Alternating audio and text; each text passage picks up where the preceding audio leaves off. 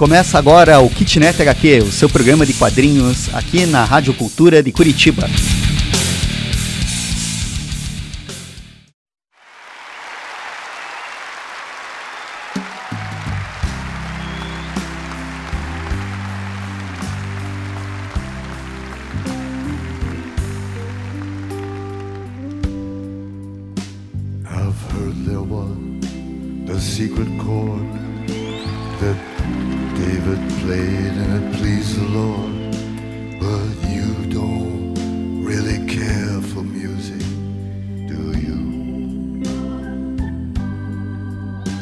Pessoal, eu sou o Rodrigo Eu sou o Liber e esse é o Kitnet HQ. e a gente tá aqui na Rádio Cultura e você pode achar a gente no www.cultura.com.br, também no facebook.com barra cultura 930. Não contente, você pode ir no Instagram, que é instagram barra cultura 930 e ainda você pode achar a gente no YouTube, né, no, procurando por Kitnet HQ, ou ainda achar a gente nos podcasts da vida, na podosfera da vida aí, no, no Anchor, no Spotify, no Google Podcasts. E hoje a gente vai falar de. Cara, é uma das histórias em quadrinhos mais manjadas do planeta, né? mais Mas- manjados do planeta. Mas é sempre é bom falar dela, né? Watchmen, ainda mais porque agora tá saindo uma série pela HBO. É verdade, é E verdade. daí nós vamos entrar nesse, nesse, nesse ritmo aí, vamos falar de Watchmen. Que vamos combinar também, é uma da, como você bem falou, é uma das séries mais manjadas mesmo. Eu lembro quando a gente foi no, no Jornadas Internacionais de História em Quadrinhos, que pra quem não sabe é um evento acadêmico, né? Pra é, acadêmicos, mestrandos, doutorandos, enfim, discutir sobre história em quadrinhos. E cada vez que falam que vai falar sobre o Watchmen, eu saio correndo já. O Watchmen, Cavaleiro das Trevas, Maus, Persépolis, eu sempre saio correndo, porque é sempre o mais do mesmo, assim. Mesmo assim, a gente tá aqui pra falar. Então a gente vai tentar achar uma coisa diferente, alguma coisa. é, sei lá, que a gente consiga trazer algo novo ou algo interessante pro ouvinte. Né? Estamos aqui para isso. E, bom, acho que a gente pode começar. O problema é que a gente fala como se fosse manjado, né? Mas a gente esquece que tem muita gente que não lê. Pois é, pois Na é. verdade, provavelmente a, ma- a maioria esmagadora da humanidade não leu o Watchmen, né? Então acho que a gente pode, Justo. pode pensar nessas pessoas agora que a gente tá aqui falando, né? Porque a gente fala que o Watchmen é manjado porque no mundo dos quadrinhos, na década de 80 especificamente, a gente viveu essa década e ela teve alguns marcos, assim, tipo no, no modelo, como eram feitas as histórias em quadrinho e tal. Entre esses marcos, a gente vai encontrar Maus, lá do Art Spiegelman, Isso. foi a primeira história em quadrinho que ganhou um prêmio Pulitzer. Você vai encontrar o Cavaleiro das Trevas, do Frank Batman. Miller, né? Você tem outros títulos ainda, ali estão as raízes daquilo que se formaria nos anos 90, né? A Vertigo, a Image Comics. Ah, você tem os irmãos Rodrigues lá na. Sim, você Né? tem um, um monte de, de momentos assim que o quadrinho ele começa a sair da formulazinha e da ideia de que, ah, quadrinho é uma literatura infantil. E no meio disso tudo, você tem Watchmen, que Isso. com certeza é a história mais famosa, pelo menos do Alan Moore. Ah, sim, sim. Acho que sim. Que é a que tem mais. É, Repercussão até e- hoje. Isso que eu, eu tô falando não é só. Não, não- é opinião minha. Essa daí eu tirei daquele livro Alan Moore Storyteller. Ou aquele livro grandalhão lá. Aquele livro grandalhão lá que tem sobre a obra dele, tá escrito no livro, que acho que tem a chancela dele, né? Pelo visto. Aparentemente sim. Aparentemente, né? Então lá tá como a obra mais conhecida dele, assim, né? Embora ele tenha outras coisas. E esse Watchmen é legal porque a, a gente fala assim, ah, tem artigos, o pessoal comenta, mas tem muita coisa pra falar, né? Tipo. Tem, porque é uma obra que tem muitas leituras, né? Cada vez que você faz uma leitura, é uma nova leitura. Lógico, qualquer obra é assim, mas Sim. essa tem muita coisa que abre, né? Então, acho que a gente podia começar explicando o que, que é a, a obra. Daí, no, no segundo bloco, a gente fala os bastidores, mas no primeiro, vamos ambientar o nosso ouvinte para ele saber o que, que é o Watchmen. Então, Você quer? Começa. A, a- a premissa de Watchmen é uma terra paralela nossa, uma realidade paralela. O Watchmen ele foi, ele foi publicado entre 1986 e 1987 nos Estados Unidos, né? Foi a primeira vez que ele saiu. E a história dele, o período histórico dele, se passa, se não me engano, entre outubro e novembro de 1985. Isso. Então ele é uma história assim que ah, não é nem um futuro. Às vezes o pessoal fala que é um futuro distópico, mas não é um futuro. É um- uma realidade paralela. Isso. Porque nesse mundo, é, os super-heróis existem, só que não são super. Eles Isso. são pessoas Isso. São vigilantes. que se.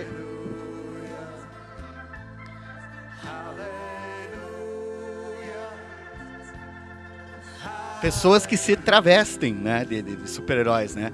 Aí é muito engraçado porque você vai ter umas umas leituras assim dentro do próprio livro de, de gente, por exemplo, tentando explicar por que que acontece isso. Claro. Mas assim, imagine um mundo em que as pessoas se vestem de super-heróis, né?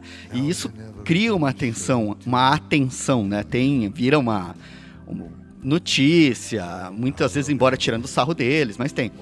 Só que o que acontece nesse mundo que realmente faz a diferença é o personagem, digamos assim, o mega poderoso E Dr. esse Manhattan. sim, esse sim tem poderes. superpoderes. Que é o único que tem superpoderes que ele tem. Ele sofre um acidente nuclear, porque daí faz todo sentido, né, com os bastidores, a gente vai falar mais no bloco 2, mas faz todo sentido com os bastidores da, da Guerra Fria. E ele vira uma coisa que desestabiliza o poder bélico do planeta. Né? Então os Estados Unidos fica gigantesco, mais do que já era, enfim. Mas ele fica gigantesco porque tem um cara que pode transmutar o que quiser no que quiser. Né? Então Sim. ele faz as armas virarem rosas, as armas dos inimigos virarem rosas e ele mata quem ele quiser. Porque também pra ele não faz muita diferença entre se o ser humano tá vivo ou tá morto. Isso não, não é relevante pra um ser que só vê a matéria, né? É, o Dr. Manhattan é o nome do personagem, né? O John Osterman. John Osterman. Sabe que essa era a senha do e-mail que eu fiz lá atrás, cara? John John, Osterman. Osterman. É um- É uma boa. Uma, boa senha, né? referência, Uma boa É. referência. Mas o, o Watchmen daí vai ser a história de seis desses super-heróis, eles são, digamos assim, os protagonistas, eles meio que, que vão levando a, a história. Cada um desses supers é um estereótipo de super-herói, assim, tem um, um jeito de lidar com. com, com É. uma, um, encarnam uma ideologia, uma visão de mundo, assim. É o fascista, o aproveitador, o inteligentão, o bonzinho, a, a mulher que pega de. Como é que é? O, a herança. Ah, é, e o Dr. Manhattan. Então, assim, cada um deles é muito problemático ao seu modo. E como é que toda essa galera junta consegue fazer alguma coisa. E acho que uma coisa que é interessante de destacar também é que eles. A, a ideia, a premissa do super-homem, dos super-heróis, né? Que começa com o Superman, é fazer o bem. E no Watchmen não é essa a premissa.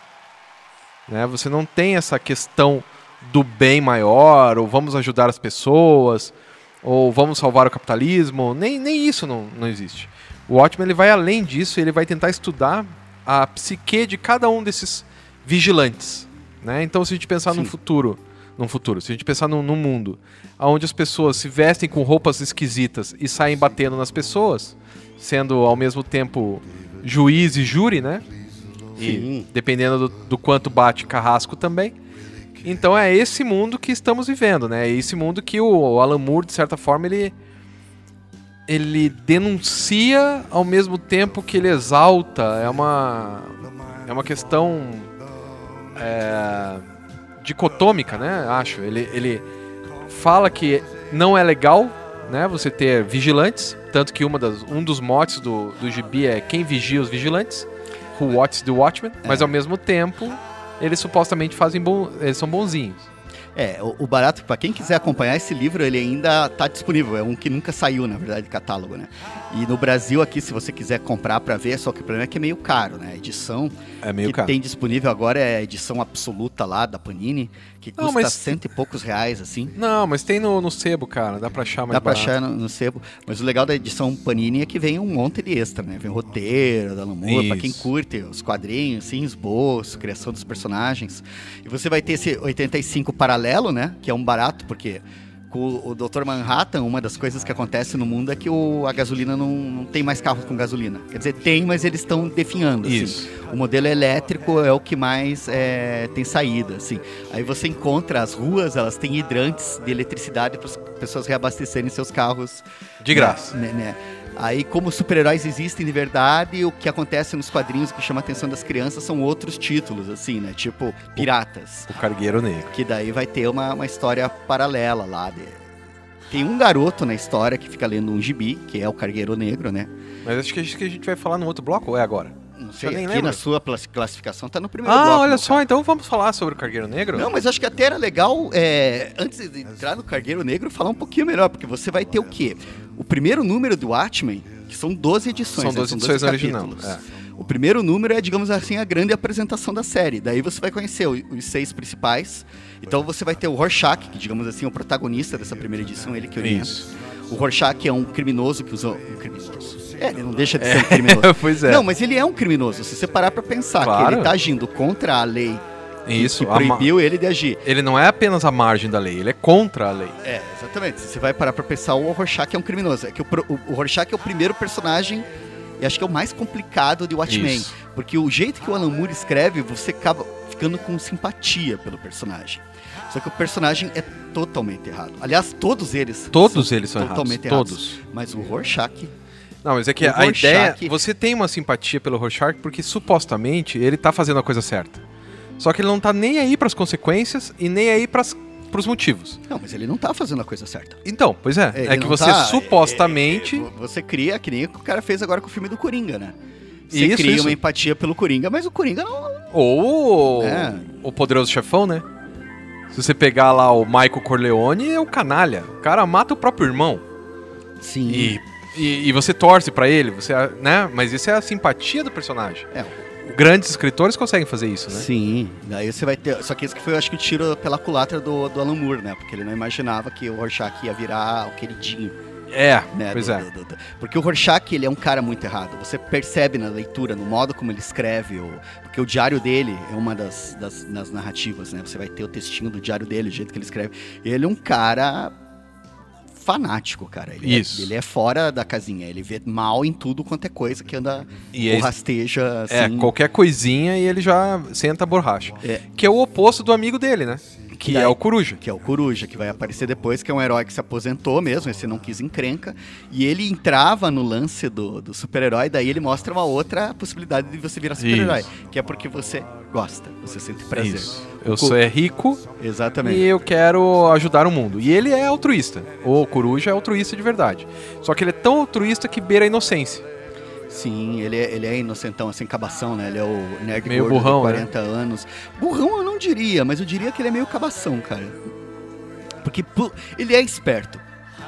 O É. problema é que ele, ele, ele não tem o traquejo de rua, né? Ele tem uma inocência, acho que de- do- dos seis, talvez ele seja o mais inocente. assim. Sim, sim, sim, sim, mu- muito. Porque o outro que tem é o comediante. O comediante não tem absolutamente nada a ver com isso. Nada Muito pelo inocente. contrário.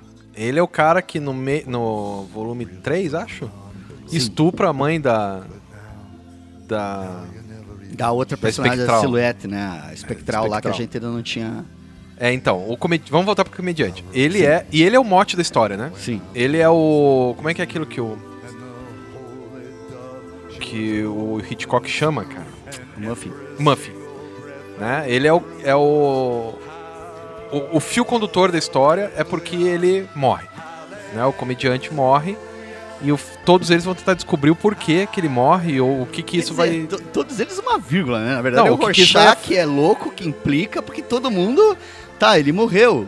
Tudo Daí, bem, ninguém tá nem aí pro cara. Ninguém ligava. O Rorschach Não, mas que eles, o eles horror, começam a. Eles começam a ter medo por si próprios, né? O Medo, ou sei lá, querem saber o que vai acontecer. E daí tem a espectral. Que é, é uma menina, ela é a mais jovem, que é casada com o Dr. Manhattan. O que é muito bizarro, porque o Dr. Manhattan tá cada dia é, perdendo a humanidade mais e já não dá mais bola pra ela. Né? Ele, ele dá bola pra ela, então assim, ele vai transar com ela ao mesmo tempo que tá construindo um, um não sei o que na lua ao mesmo Porque tempo. ele se multiplica, né? Ele Porque- cria cópias dele mesmo, assim. E daí ela fica brava porque ele não tem, não dá atenção e tal. Então assim, é uma menina mimada que não queria ser super-heroína e tem que virar porque a mamãe mandou. É, ela é a voz, ela é a voz da razão ali no meio, né? Ela é a mais normal do, do- Ela é a mais normal. dos seis, assim, porque ela sabe as pancadarias, mas ela nunca viu graça no lance super-herói, não tem a menor... Mas ao mesmo tempo é que o superego tá mais em cima, né? Que é a força da mãe mandando ela fazer isso, e ela não consegue se rebelar contra a mãe e falar: "Não, nem quero. Não quero É, fazer ela isso". se rebela contra a mãe na hora que os caras proíbem, né? Daí a mãe já não começa a ter mais controle sobre ela, né? Ah, mas daí já E já a passou. mãe dela. É que a gente tá falando aqui, é muito engraçado porque é super complicada a história. É verdade. A gente tá falando do momento quando começa, a história começa com o assassinato do comediante. É pre- Aliás, talvez vocês tenham assistido o filme. Eu recomendo que vocês esqueçam o filme e peguem o, O filme quadrinho. não é tão ruim. Cara, é- entra a mesma coisa lá do V de Vingança. Se você fala que o filme não é ruim é porque você não tem bagagem. É a mesma coisa. Se você fala que o filme não é ruim, é porque você Ah, não. não. Não, não, eu, eu falo isso com, com razão. Eu até concordo até com o que um amigo meu falou lá. Tipo, o problema desses filmes é que eles atrapalham porque eles começam a se sobrepor à memória que a gente tem da obra original. Pode ser, pode e, ser. E, e- e tem coisas. Aí se a gente for. A gente pode deixar isso pro terceiro bloco lá, pra, Isso, pra isso. destroçar assim a, a obra. Mas o legal é que o filme vai dar uma referência. Porque uma das coisas que o filme faz é usar a história em quadrinho como storyboard. Ele é Na cara dura. muito fiel. Né? E daí tem essa questão, se alguém já assistiu o assassinato do, do, do comediante. Quem matou o comediante? E daí o Rorschach tá, vai, vai se inteirar do caso, daí ele vai achar que é um assassino que tá matando super-heróis, vai até atrás dos Dos super vilões colegas. antigos. Só que o problema é que a gente tá falando disso tudo, tem um monte de narrativas, cada um desses seis personagens tem uma história própria, cada um desses seis personagens em algum momento vai estrear uma história completa, um capítulo Sim, completo sim, só sobre sim. ele. E os outros, porque você tem seis, você ainda sobram mais seis capítulos. E esses seis capítulos daí é o quadro geral. Se você pega o Watchmen no começo, você já vai ter muitos closes, assim, zoom out que a gente chama, né? Você começa mostrando, por exemplo, Bem o, o- A primeira página é o distintivo do cara caído no, no, no na, sarjeta, e daí vai subindo, Daí subindo. a câmera, cada quadro, um pouquinho mais longe, um pouquinho mais longe. Daí você vê um. Essa ideia de se afastar e ter uma visão geral é, é, é- É recorrente na é obra. né? recorrente na obra. E Tanto é- que ele, ele tanto vai ver a coisa geral que ele vai ver os Minutemen, que são antes do Watchmen. Tinha uma outra galera de super-herói mais velha que tá se aposentando, que já existiu. Alguns foram mortos, outros estão aposentados, outros são mortos durante essa durante a saga, que é o que move daí o Coruja, acaba sendo a morte do Coruja original. Então você acaba ficando é, vendo esse panorama maior, maior, gran- é, engrandecendo, né? Aumentando, aumentando e engrandecendo mesmo, ficando, deixando a obra mais. É, e cada coisinha, rica. né, tá, aquela ideia da teoria do caos, né, cada coisinha tá é, conectada uma com a outra, assim, então tem um monte de, de incidentes, de, de relações. Na, na verdade, a- a- o grande barato do Watchmen é justamente a estrutura dele, porque ele vai brincar com a relação de narrativas, de tempo. Nossa, de- e é muito complexo, né? Na hora que você Não, pega o sim. Cargueiro Negro, por exemplo, é uma, é uma história dentro da outra história. Uhum.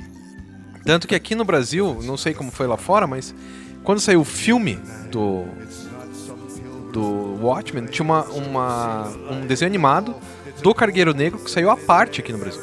Então, Aí eu tenho uma versão, eu tenho uma versão canadense desse filme que vem tudo junto, que tem 4 horas de duração. É bem bacana essa versão. Eu acho legal. Só que é só legal, não chega aos pés da. então, é, isso Né? daí eu vou conversar com você no terceiro bloco. cara. Tá, Não tudo vou bem. falar agora, mas... Mas então, ele tem, ó, a narrativa principal, ele tem a narrativa do Diário do Rochard, ele tem a narrativa da, dos Minutemen, que é no passado, ele tem a narrativa de cada um, né, o background de cada um dos, dos personagens. Sim. Tá faltando uma narrativa ainda, cara. Tem Não, mais você uma. vai ter o Cargueiro Negro, você vai ter... Isso. Só o fato de, de cada personagem... Você tem, por exemplo, os personagens lá, o dono da banquinha, o garoto. Isso, isso, é essa Você- narrativa Você aí. tem o psicólogo do Rorschach, você tem a dupla de policiais que tá indo investigar. Só que Isso. cada um deles mostra um faceta, painelzinho, é. um, um- um comentário, assim, da, da, da grande história, assim. E quando todos eles se juntam, é que você E- tem e, essa. e é, é esse que é o problema, que daí o filme falha. Sim, sim, falha, sim, falha. sim. Porque o, o que o Alan Moore explica dessa obra, que ele começou a perceber quando ele estava no meio, é que, por exemplo, a visão que o Dr. Manhattan tem de presente, passado e futuro É a mesma, né? é a visão que você vai ter lendo o livro todo, porque você consegue acessar o começo, o meio, o fim, todos os De momentos qualquer do- jeito. da história em quadrinho estão na tua mão. Talvez num jeito que não esteja num audiovisual. É, porque não dá, né? Não dá, você ali tá folheando, você vai pra frente, vai pra trás, e o modo como. é, a- acho que é o episódio, o capítulo 4, que tem o, Alan, o Dr. Manhattan em Marte. Sim, sim. Que daí a gente. É, a gente já tá. Peraí, vamos deixar pra falar no segundo bloco agora, isso aí. a- Ah. as nossas cenas favoritas e É, comentários tem- e bastidores. Cara, eu, eu adoro as- várias que- cenas que são sensacionais. Vamos então vamos lá. segundo. No bloco 2 a gente vê isso aí. Até mais. Até já. Você está ouvindo Kitnet HQ na Rádio Cultura de Curitiba.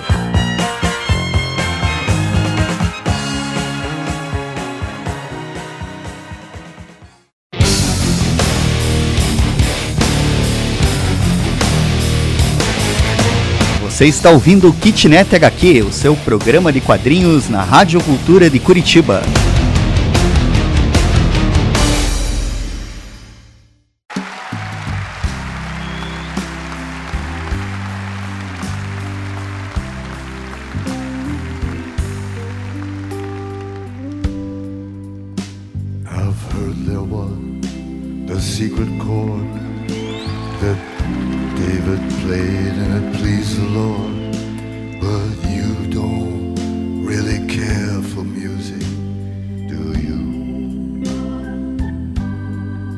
Pessoal, estamos aqui de volta para falar de Watchmen. Watchmen. Eu sou o Liber Paz. Eu sou o Rodrigo. E a gente é do Kitnet HQ. E você pode conferir a gente também na, no site da Rádio Cultura, né? www.cultura930.com.br. Todos os programas estão lá, os nossos e os dos nossos colegas da Rádio Cultura.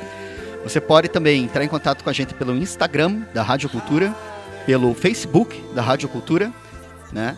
E se você quiser, pode encontrar a gente também no, YouTube. no nosso canal Do YouTube. Kitnet HQ do YouTube. Fora que os programas aqui também estão disponíveis no Spotify, no No Anchor. Anchor, no Google, Spotify, é, Google Podcast, todas essas coisas aí, Então, podcast. Estamos por aí. E hoje a gente tá aqui falando, conversando, conversando sobre o Watchmen, né, cara? É. Assim, que, que tipo, não vamos. Ah, Um, um problema que eu sinto de Watchmen é que não dá pra esgotar.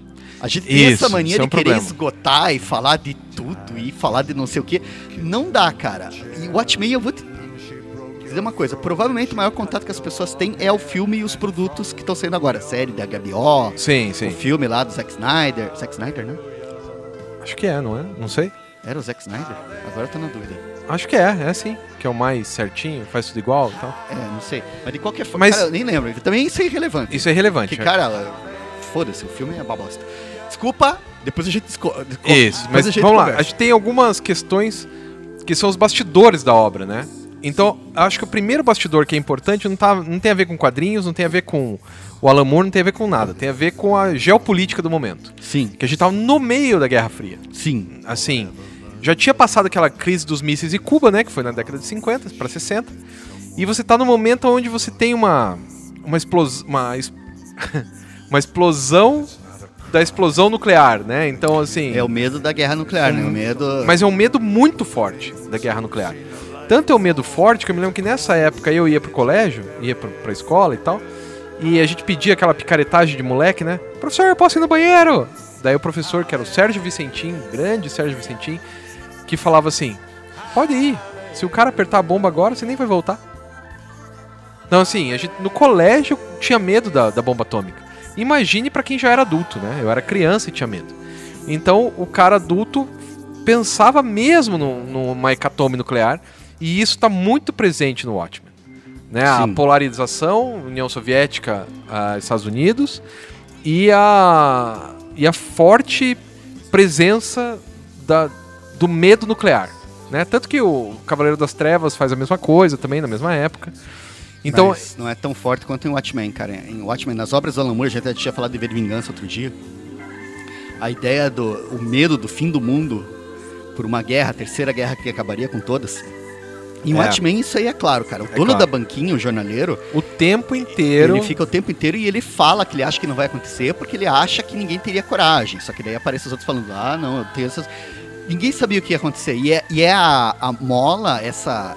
É, é- dado como uma catástrofe iminente. Né? Sim, tanto que tem o relógio de juízo final. O relógio do juízo final que tá ali, né, cada, cada Tá. vez mais próximo, né? É, ó, na, na capa do, do gibi, agora não. Na, não, na capa não, na, no verso, como é que é? A contracapa Contra a capa. do gibi tinha o relógio cada vez ficando mais manchado de sangue.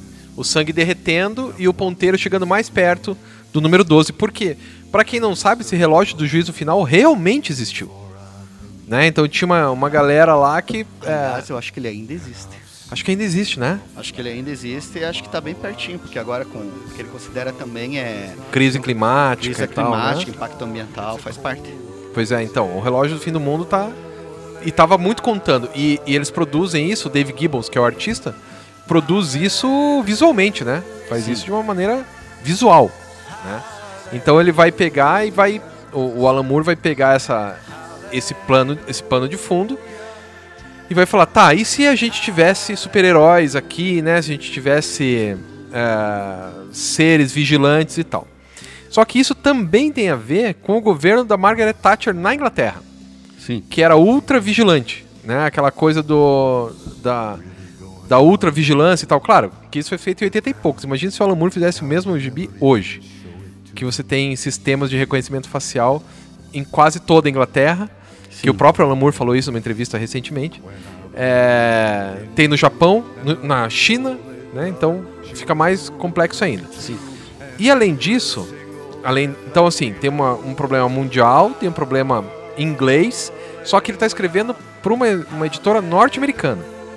E daí tem toda a questão ah, dos direitos, porque ele fez para DC Comics. Sim. A DC Comics tinha acabado de comprar a Charlton Comics. Sim. Eu não sei se ela tinha comprado, se ela tinha ganhado. Ela adquiriu os personagens. Ela adquiriu, né? Mas Sim. ela adquiriu comprando ou ela adquiriu em processo? Agora eu não Por faço a plágio. menor ideia, mas também não faz diferença, né? É, ela tinha que recém-adquirido é, os personagens da Charlton, que eram o Besouro, Ve- o Besouro Azul, o Questão.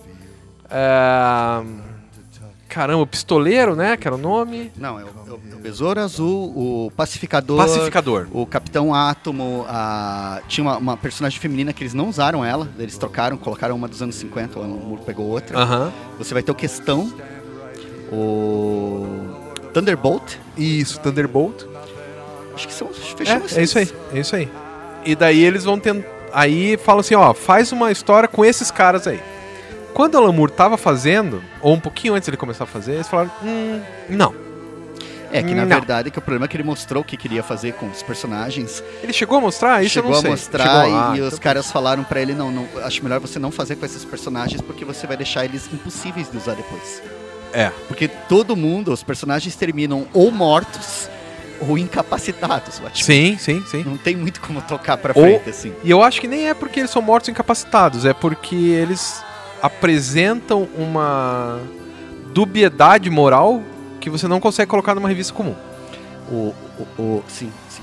Eu acho que isso é bem importante, porque todos eles são dúbios moralmente. Sim. Talvez o Coruja não, porque ele é mais inocentão e tal. É, mas Mas o têm- resto é muito dúbio. Você não sabe se o cara é herói ou vilão. Mesmo lendo Moleque, né, que você que esse maniqueísmo é mais presente quando você é Sim. mais novo. Mesmo lendo Moleque, já, eu li umas coisas e falava, pô, isso não é legal, né? Sim. Aquela cena do do do Dr. Manhattan tá do lado do comediante, o comediante mata a mulher que tava grávida dele, e o Dr. Manhattan só olha. Ah, OK, tudo bem. Tanto faz se ela tá É, viva ou morta. Na, na, na, na re- na real é que o legal é que a sua, a sua leitura é uma coisa, né? a sua interpretação mas a cena não foi exatamente assim, né? Não foi, ah não, tá tudo bem.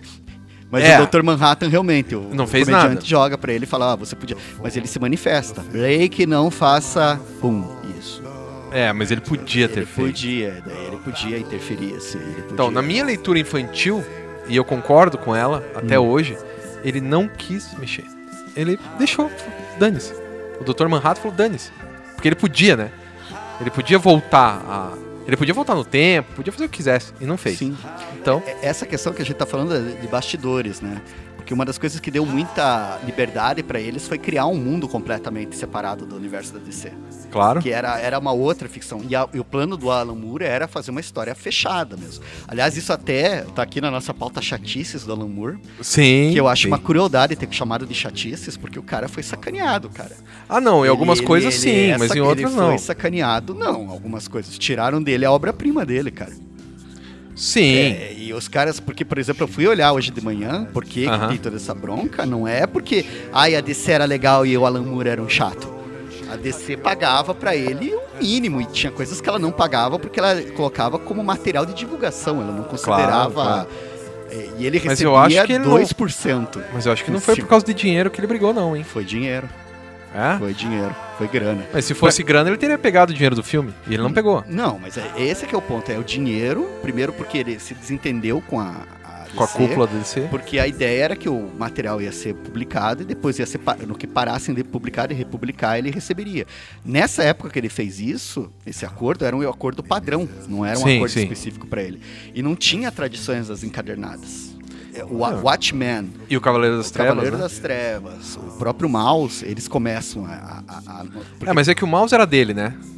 O... Era do próprio Spielman. É, ele tinha. Tô falando do formato, Rodrigo. Formato. Ah, tá. formato das encadernações, os dele. Ah, formatos. tá bom. né, a ideia de você pegar, juntar histórias separadas, juntar num único volume e vender como se fosse um livro, né? É. E isso daí não, não existia no- nos Estados Unidos. É, começou a, a circular mesmo a partir dos anos 80. Essa, Pode ser. Acho que sim.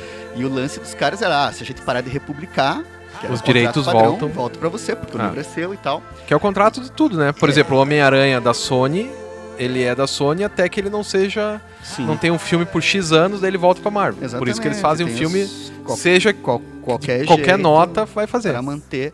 E esse tipo de acordo acabou prejudicando Alan Moore. Né? Porque a obra nunca voltou para ele. A gente tá falando isso muito antes de falarem em fazer filme. Nos É, anos é. 90, final dos anos 90, quem queria fazer um filme do, do, do Watchmen era o Terry Gilliam.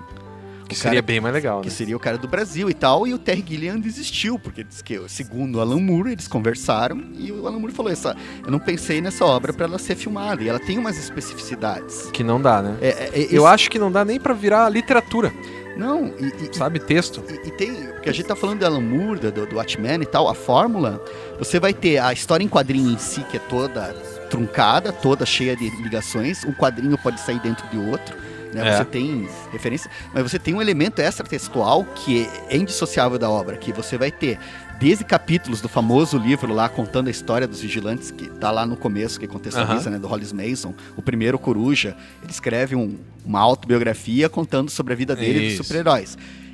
Muitos capítulos desse livro estão na íntegra publicados dentro da revista. Então você é como se você estivesse lendo.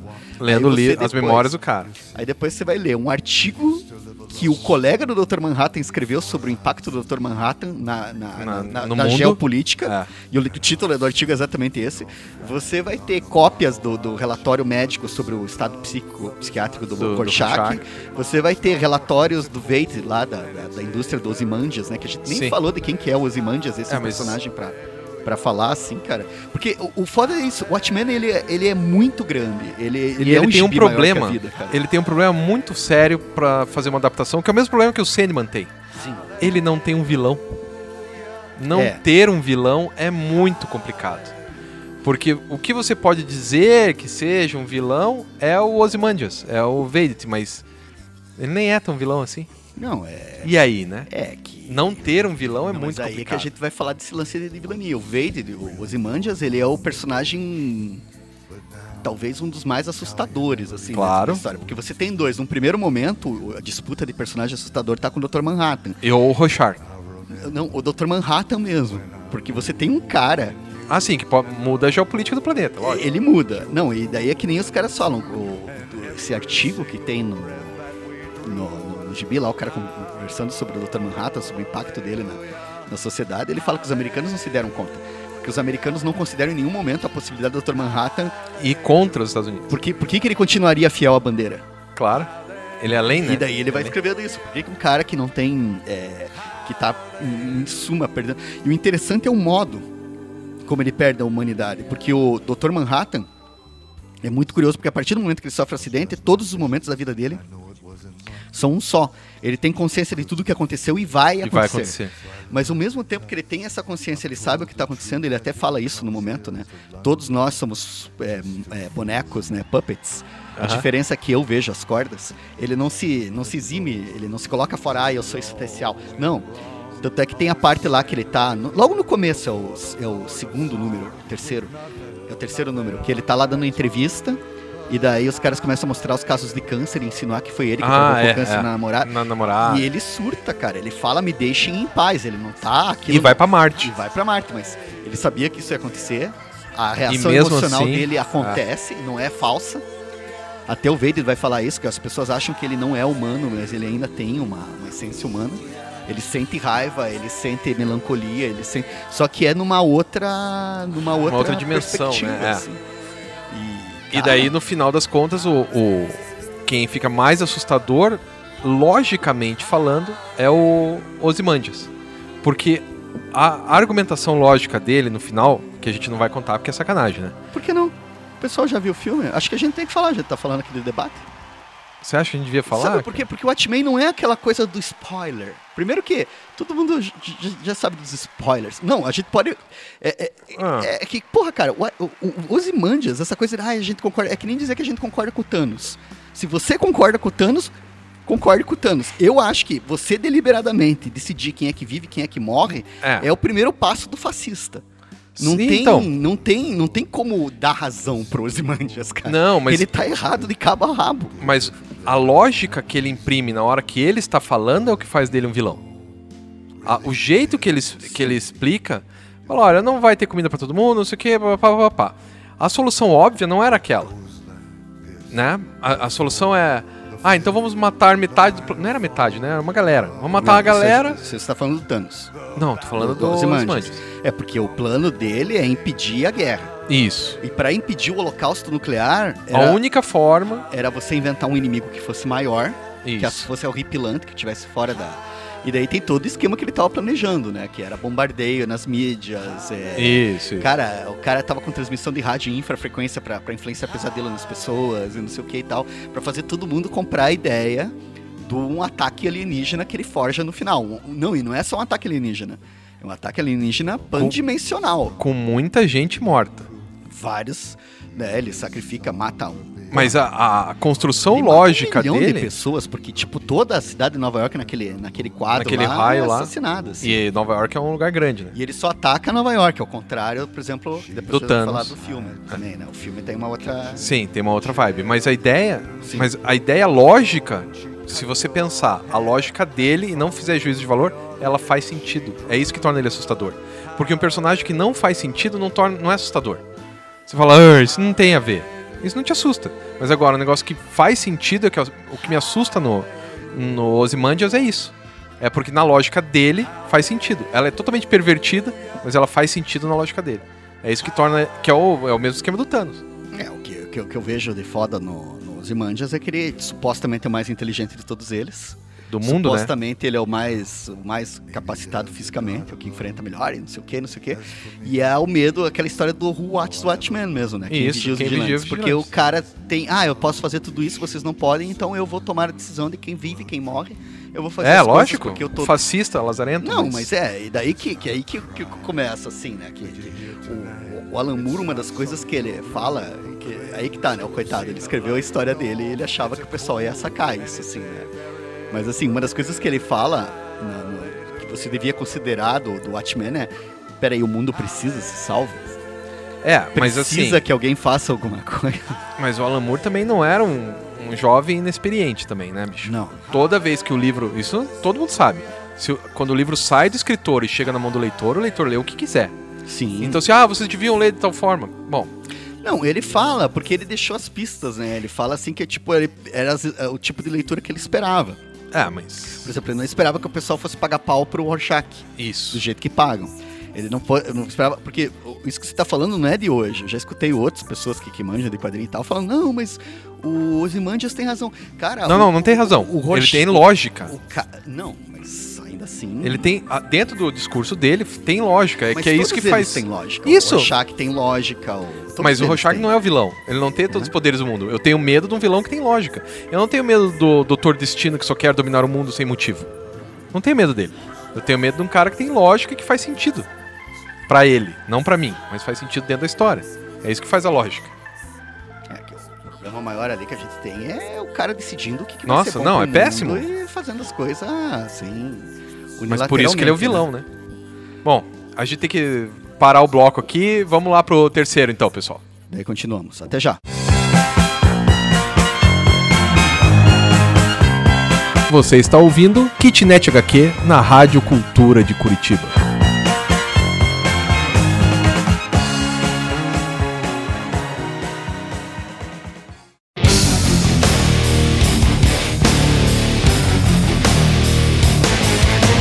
Você está ouvindo o Kitnet HQ, o seu programa de quadrinhos na Rádio Cultura de Curitiba.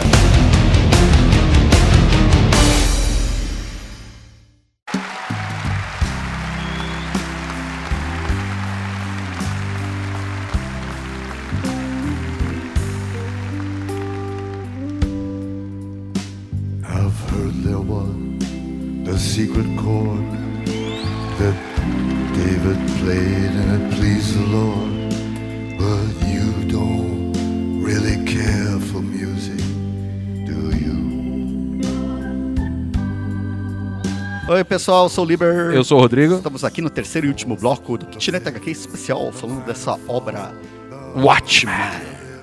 O problema é que passa muito rápido, né? A gente podia Não, ficar mas- discutindo mas é que dá, só é isso sobre que a gente fala, porque isso já foi falado um milhão de vezes, né, do Watchmen.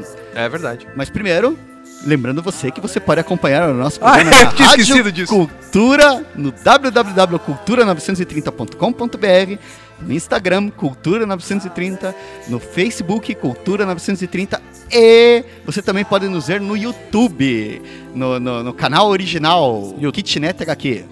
E também no- nos podcasts da vida aí, no Spotify, no Anchor, no Google Podcasts e tal. E eu me empolguei tanto que eu até esqueci dessa.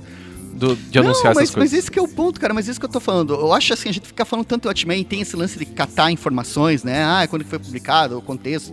Tudo isso aí pega. Mas sabe que relendo o Watchmen, acho que daí a gente pode já se soltar, né? Que agora nesse Sim. terceiro bloco é comentários gerais aí E falar um pouco das coisas que Das vieram coisas que depois, foram depois. filme e tal. e tal. Mas assim, por exemplo, num primeiro aspecto é. é- é- é- essa questão das leituras, por exemplo, eu tava relendo. Você falou, né, que ah, o Alan Moore entregou pro mundo, agora o mundo lê do jeito que é. Claro. Isso é fato. Tanto é que o Alan Moore mesmo fala isso. O Alan Moore dizendo, é, quando eu escrevi a última fala do quadrinho, é o quadro lá com o cara segurando o diário O do Diário do Rorschach, Rorschach. e a frase é deixo isso em suas mãos. É, Daí o verdade. Alan Moore fala, cara, o que vocês vão interpretar, eu não tenho controle e é, é fato é, É, esse. isso aí. Eu entrego nas suas mãos e daí ele fala que aquilo lá ele queria dizer que você não tinha que obedecer nenhuma liderança e nem nenhum autor, assim, tipo, você tinha que formar a sua própria, É, a sua própria consciência, mas. mas, mas que decepção, Mas, né? mas enfim. você acreditar que um americano médio vai ter a- o tamanho da interpretação do Alan Moore pra- pra essa obra, é, Não, cara, mas, mas, mas essa que é a parte que eu, que eu achei legal da leitura, porque a gente tá vivendo um momento político bem complexo. sui generis, assim, é bem... Aliás, como sempre, né? A gente fala, mas é, é que é. Acho que o que tá acontecendo, eu não sei, a- o que eu posso falar da minha, minha percepção é que eu acho que eu nunca tive tanta consciência, Isso. da, da- da- ou pelo menos a ilusão de ter consciência do que acontece ao redor. E quando você lê o Watchmen, o Cargueiro Negro, eu acho sensacional, porque o cara vai contando a história dos piratas, só que ele vai contando de um jeito que você vê que o que acontece nas histórias dos piratas tem a ver com a realidade que eles estão vivendo. Isso, e tem a ver com a nossa também. E é aí que, que eu acho muito legal, porque a projeção que você faz na história, depende do que, que você está vivendo. Claro. O discurso do Rorschach, eu achei muito discurso reaça. Sim. O, o modo como ele encara as Sim, coisas sim. é muito. E o próprio Ozymandias, às vezes que a gente tava conversando aqui sobre, ah, é lógica. Não é uma questão de lógica, a questão é um cara que decide passar por cima de todo mundo para fazer Isso. o que ele acha que é certo. E o mais curioso. Mas essa é a base de todos os super-heróis. Todos. Homem-Aranha faz isso, o Batman faz isso, o Superman faz isso. Todos os super-heróis passam por cima das leis pra fazer o que acham que é certo. Ou tem algum deles que obedece à lei e vai fazer exatamente o que tá mandando. Então, mas não era bem exatamente esse o meu ponto, assim. Ah, tá, desculpa. mas vai. obrigado por me interromper. Tá, vai. uma vai. outra ideia completamente aleatória. Aí o que eu tava falando é assim, tipo, o, o, o Ozymandias, ele não, ele, ele a, a intenção, o engraçado é isso, ele é o mais esperto dos, dos seis, é o que eles ficam falando o tempo todo, ah, mais esperto. E ao mesmo tempo, ele quando no no final os caras chegam lá e ele fala, não, meu plano é tal, tal, tal, ele explica pra eles o que que tá acontecendo, o que que ele fez.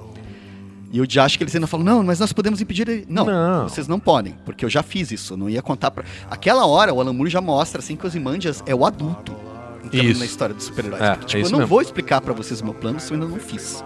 Agora que eu já fiz, que não tem condições nenhumas, eu vou explicar pra vocês o que aconteceu. É. E, tipo, ele é um cara que quebra todas as... as- a- ele quebra a inocência do, do quadrinho mais do que qualquer outro deles. Ah, é verdade. Porque o, o é. Rorschach, ele, a ideia do Rorschach, por mais louco que ele seja, e mais, ai, o certo ou errado e tal, ele age bandidinho por bandidinho. Sim, O, sim. o, o Ozymandias é o único dos seis que tem a pretensão de querer salvar o mundo. De um jeito muito bizarro. Sangrento. É. Sangrento. Ele vai, vai fazer aquela simulação, vai, e, e- e tudo se sustenta numa mentira. E a grande ilusão que o Rorschach tem, que eu acho que é a ilusão humana, é aquela ilusão dos finais, né? Porque no final Uma certa vai... inocência também. É, é uma. uma- uma- E, se- e tem que lembrar também que Ozymandias, né, tem um poema, um tal de Ozymandias, agora eu não me lembro se foi o Peter Shelley que escreveu, agora eu não lembro quem que foi. Ah, não sei. Ozymandias que termina com contemplem as minhas obras. Ó. É. Só que o problema é que isso daí tá escrito contemplem as minhas obras e tremei, né? Porque eu sou grande, eu sou o grande Ozymandias e tal. Isso tá nas ruínas de uma estátua que só sobrou os tornozelos dela, que era uma estátua gigante no meio do deserto. Então toda a civilização, toda a grandeza dos Imandias se, Se perdeu. perdeu. na história. E a ideia é essa, né? A grandeza, os sonhos de grandeza, eles se perdem feito areia. Porque o, o tempo é inclemente, né? É, as coisas. O único cara que tá além do tempo é o Dr. Manhattan. Não, e o que é o. Os Imandias vai falar, ah, eu fiz certo. Eu fiz direito, no fim tudo vai- acabou bem. E daí o Dr. Manhattan fala pra ele, como assim acabou, rapaz? Nunca acaba.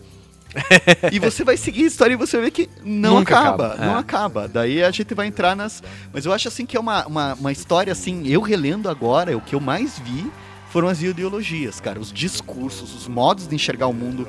E o Alan Moore ele escreve muito bem no sentido de que ele não vilaniza nenhum dos caras. Ele- Isso, ele isso. não- não- E todos eles fazem sentido.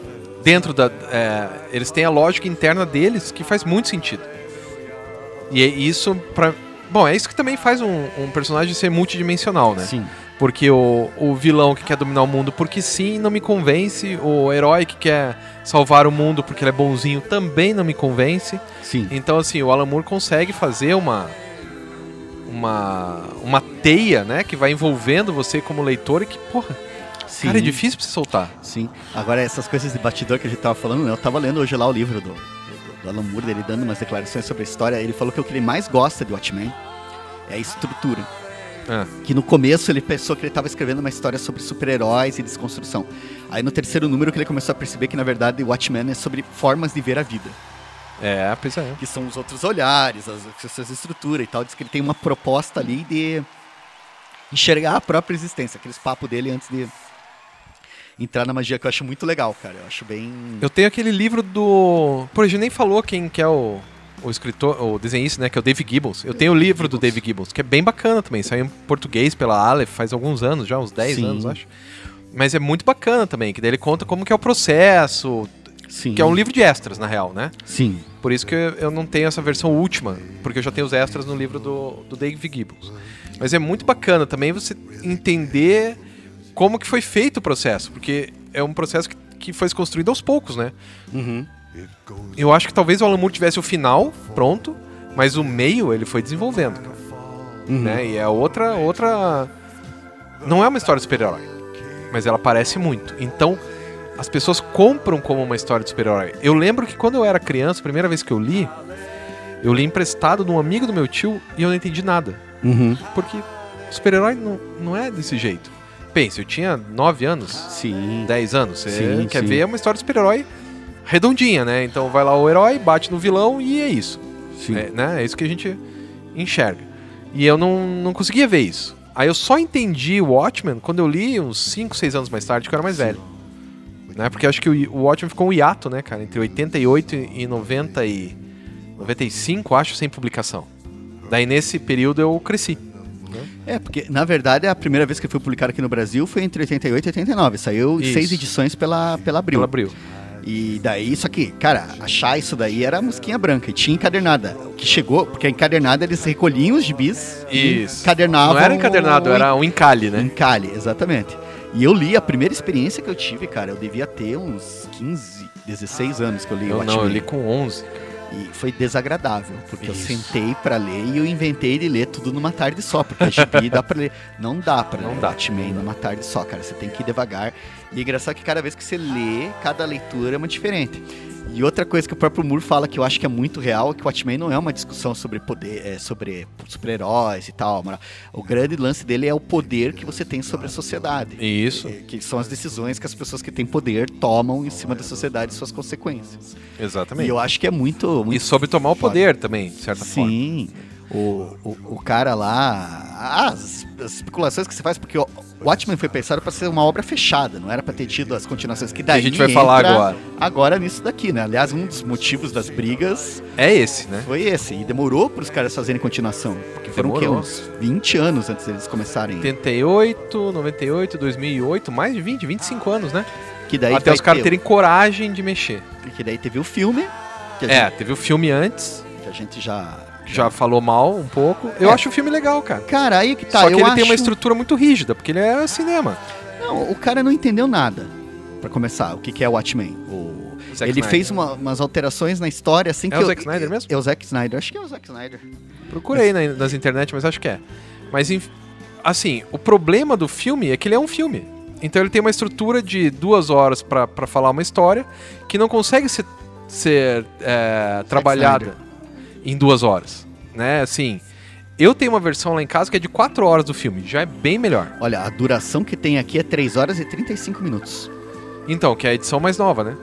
Aí eu tenho uma que tem mais uns extras, que são Que- 4 mas- horas. Mas, cara, não. não- não- esse, esse, o filme, eu, eu, eu, eu, apesar de eu ter assistido e ter gostado, eu não, não vou recomendar.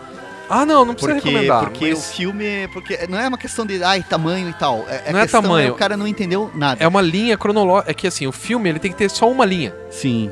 Ele não pode ter várias linhas temporais, várias. Não dá pra, não dá pra fazer, não tem como É. fazer. Só a literatura promove isso. Mas até a adaptação que ele fez, cara, a interpretação que ele deu pro Ozymandias, cara, é totalmente equivocada, cara.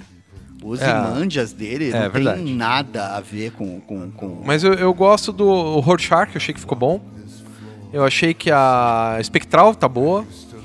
O próprio, o próprio Rorschach, eu tava reparando, eu tava relendo, tá, porque o filme tá claro na cabeça, né? Eu Sim. assisti, mas assim, o próprio Rorschach, assim, as cenas que tem, é, o quadrinho ele é bem menos. Ele não é tão Isso, exagerado quanto isso, o filme. isso, E na real, pra mim, isso acaba pega- pegando mais, porque no filme o cara vai colocar coreografia em câmera lenta, e os caras fazendo 1500 Tem que vender, coisas, e- Então, é aí que, que É isso aí. mas além disso, você vai ter a série que a, a própria DC lançou em quadrinhos, que era o Before Watchmen, que eles pegam as histórias. Sabe aquela coisa tipo, não li, não gostei? Então, esse daí é dispensável, bem dispensável, né? É, tem a versão agora que eles estão fazendo, misturando o, universo juízo- DC, é que o é? juízo final. Dia do juízo final. É legal? É porque eu não li, você eu leu. tô lendo, eu tô lendo, mas aí que tá, eu não recomendo. Por que, que eu não recomendo? Porque eu acho que eu tô. A Lea Moore, que é a filha do Alan Moore, semana passada, né? Ah, Nós estamos hoje 25 de novembro, né? Gravando. Mas é, semana passada foi aniversário do Alan. isso, foi. E a menina fez uma rede que eu achei muito interessante. Porque uma coisa que é óbvia é que o Alan Moore adora super-heróis. Sim. E Parece que não, mas ele eu adora. acho que ele adora heróis, não super-heróis. Não, mas ele, ele curte. Tanto é que, tipo, ela fala isso. Que ele Tá. tem um amor tão grande que ele fez essas histórias. Você vai pegar depois as histórias que ele fez lá pro Tom Strong. American Best Comics, né? O ABC lá, tipo Tom Strong, a pró- própria Prometeia. Sim, sim. Ele fazia umas histórias muito mais soltas, ele curte. Só que Mas eu acho que ele curte o super-herói da década de 50, né? Que é mais inocente. ele, mas, mas de qualquer forma, Enfim. a gente tá falando de um cara que daí refez isso daí. O, o que ele tem é toda uma relação, todo um amor, e isso é a filha dele falando. Por exemplo, os filmes ele nunca foi ver. A, a grande razão que ele tem essa ruptura com os super-heróis é o fato de ele se sentir prejudicado pelo modo como a DC Comics tratou ele. É. É, é rancor. É rancor, é- isso, não é, isso, rancor. É rancor, mas o problema é que é rancor. Por tudo que eu pesquisei, isso daí as pessoas podem pesquisar por conta própria, é um rancor muito bem Embasado. fundamentado. É. Não é assim, não tem essa coisa, não, veja, não tem, veja bem. A editora tirou os personagens dele, a editora faz fortuna em cima do, do trabalho intelectual dele, usa o nome dele, Sim, sim. é, ele recebe, o que ele recebe são centavos, por, por questões jurídicas lá, mas ele, ele recebe, assim, deve receber ainda, porque só faltava isso, né? Tipo, não vou receber pela reimpressão do livro que eu fiz. Né? Mas, mas tem uma questão assim, porque isso pra mim me parece estranho, porque ele briga por causa. Eu acho que não é dinheiro. Se fosse dinheiro, ele pegava o dinheiro do filme. E ele deu tudo pro Dave Gibbons. Tipo, eu não quero dinheiro disso. Então não é dinheiro o problema. É outra coisa. Eu acho que é mais é, ideológica do que financeira. É ideológico, o cara se sente enganado. Sim, você Tem exatamente, um cara é isso que, aí. te, que, te sente, que te enganou vindo dizer, não, mas eu te ofereço tal coisa. Não tem. Não tem tal coisa. Tipo, você me enganou, não, vai me dar. Eu não vou sentar no É. teu colo, não vou atestar o que você. E isso foi somando, assim.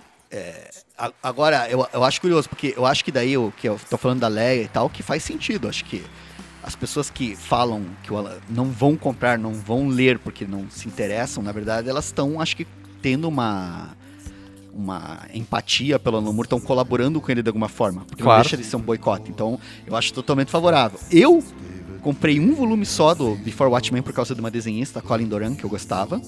Não vale a pena.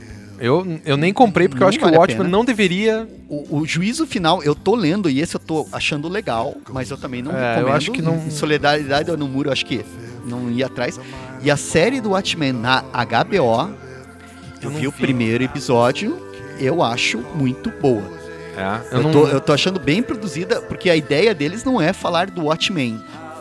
A ideia deles é o que aconteceu 20 anos depois, 30 anos depois do Watchmen. Sim. E eu tô pirando muito em cima da, da- da- que- das associações que eles deram, porque, de fato, o Diário do Rorschach vazou, se formou uma sociedade fascista, racista da Ku Klux Klan usando a máscara do Rorschach. Porque, né? Era É, ele. exa- Exato. Você vai ter policiais que os policiais agora cobrem o próprio rosto para não serem identificados. Então faz parte do, do uniforme policial a Uma máscara. máscara. Eu só vi esse primeiro episódio, não vi outros ainda pra, pra, pra, pra dizer. Mas a premissa de você. Ah, e o Jeremy Irons tá no filme e ele faz. E ele é o Ozymandias. Né, na série, assim. Só isso já E ele isso é é o único personagem Bom que, que, que apareceu do, do, do, do, gibi original. antigo, do original. Aí, você desenvolver uma narrativa em cima disso, eu acho legal. Tipo, você, você desenvolver por, por fora, eu acho legal. Mas, é... Eu entendo, cara. Se, Mas é que a pessoa- obra é tão fechada que eu não queria que ela abrisse. Então, é, mas A, daí- a aí- ideia é do coração. Não, a mas questão não é só do- coração. Acho que é até uma questão de. Porque eu tô comprando, tô vendo, tô procurando, né? Mas quando o Alan Moore falar, ah, vocês não deveriam fazer isso, não sei o quê, eu acho que as pessoas não deveriam fazer isso mesmo. É, Acho eu que não faço isso mesmo. Não deveriam acompanhar, acho que deveria ser solidária com ele. Mesmo porque é o jeito que. Assim, ó, o troço foi pensado. V- vamos pensar assim: é, Machado de Assis, Dom Casmurro. O mais legal, a coisa mais legal é o jeito que ela termina. Sim. Porque, e aí? A Capitu traiu ou não traiu o Bentinho? Porque o filho tem a cara do Escobar pro Bentinho, não quer dizer que tenha mesmo. Sim. Aí você faz um audiovisual, onde você coloca o mesmo ator pra ser o Bentinho e o. É, o Escobar e o filho do Bentinho. Pronto, quebrou, quebrou o livro. Quebrou o livro. Então eu acho que continuar o Watchmen, ou fazer o Before, né? O que veio antes, eu acho que. Putz, pra mim não, não funciona. Eu, eu, É, a gente Não pode dá. considerar como coisas é, à parte. Assim. O grande problema é que o Alan Moore tá vivo ainda, ao contrário do Machado. sim, né? pois é. E, pode ele reclamar. Brada a- pra quem quiser ouvir, É. né? Que, tipo, o que acontece é que ele foi passado pra trás, cara. Isso. que Isso. Bom, mas acho que a gente falou bastante do Watchmen, mas infelizmente o nosso tempo acabou. Como o aquele desenho, aquele joguinho que tinha do seu tempo acabou, esqueci o nome agora, que jogava na É televisão. aquele, é ótimo. Eu também lembro de uma piada que era muito boa, só que eu não lembro nem o começo nem o final, mas no meio alguém dizia: É, Quem é? é, então, por aí. Mas eu vou, vou lembrar no próximo eu falo o que, que é. Então é isso, pessoal. Adios. Até a hasta la próxima, vista. amigos.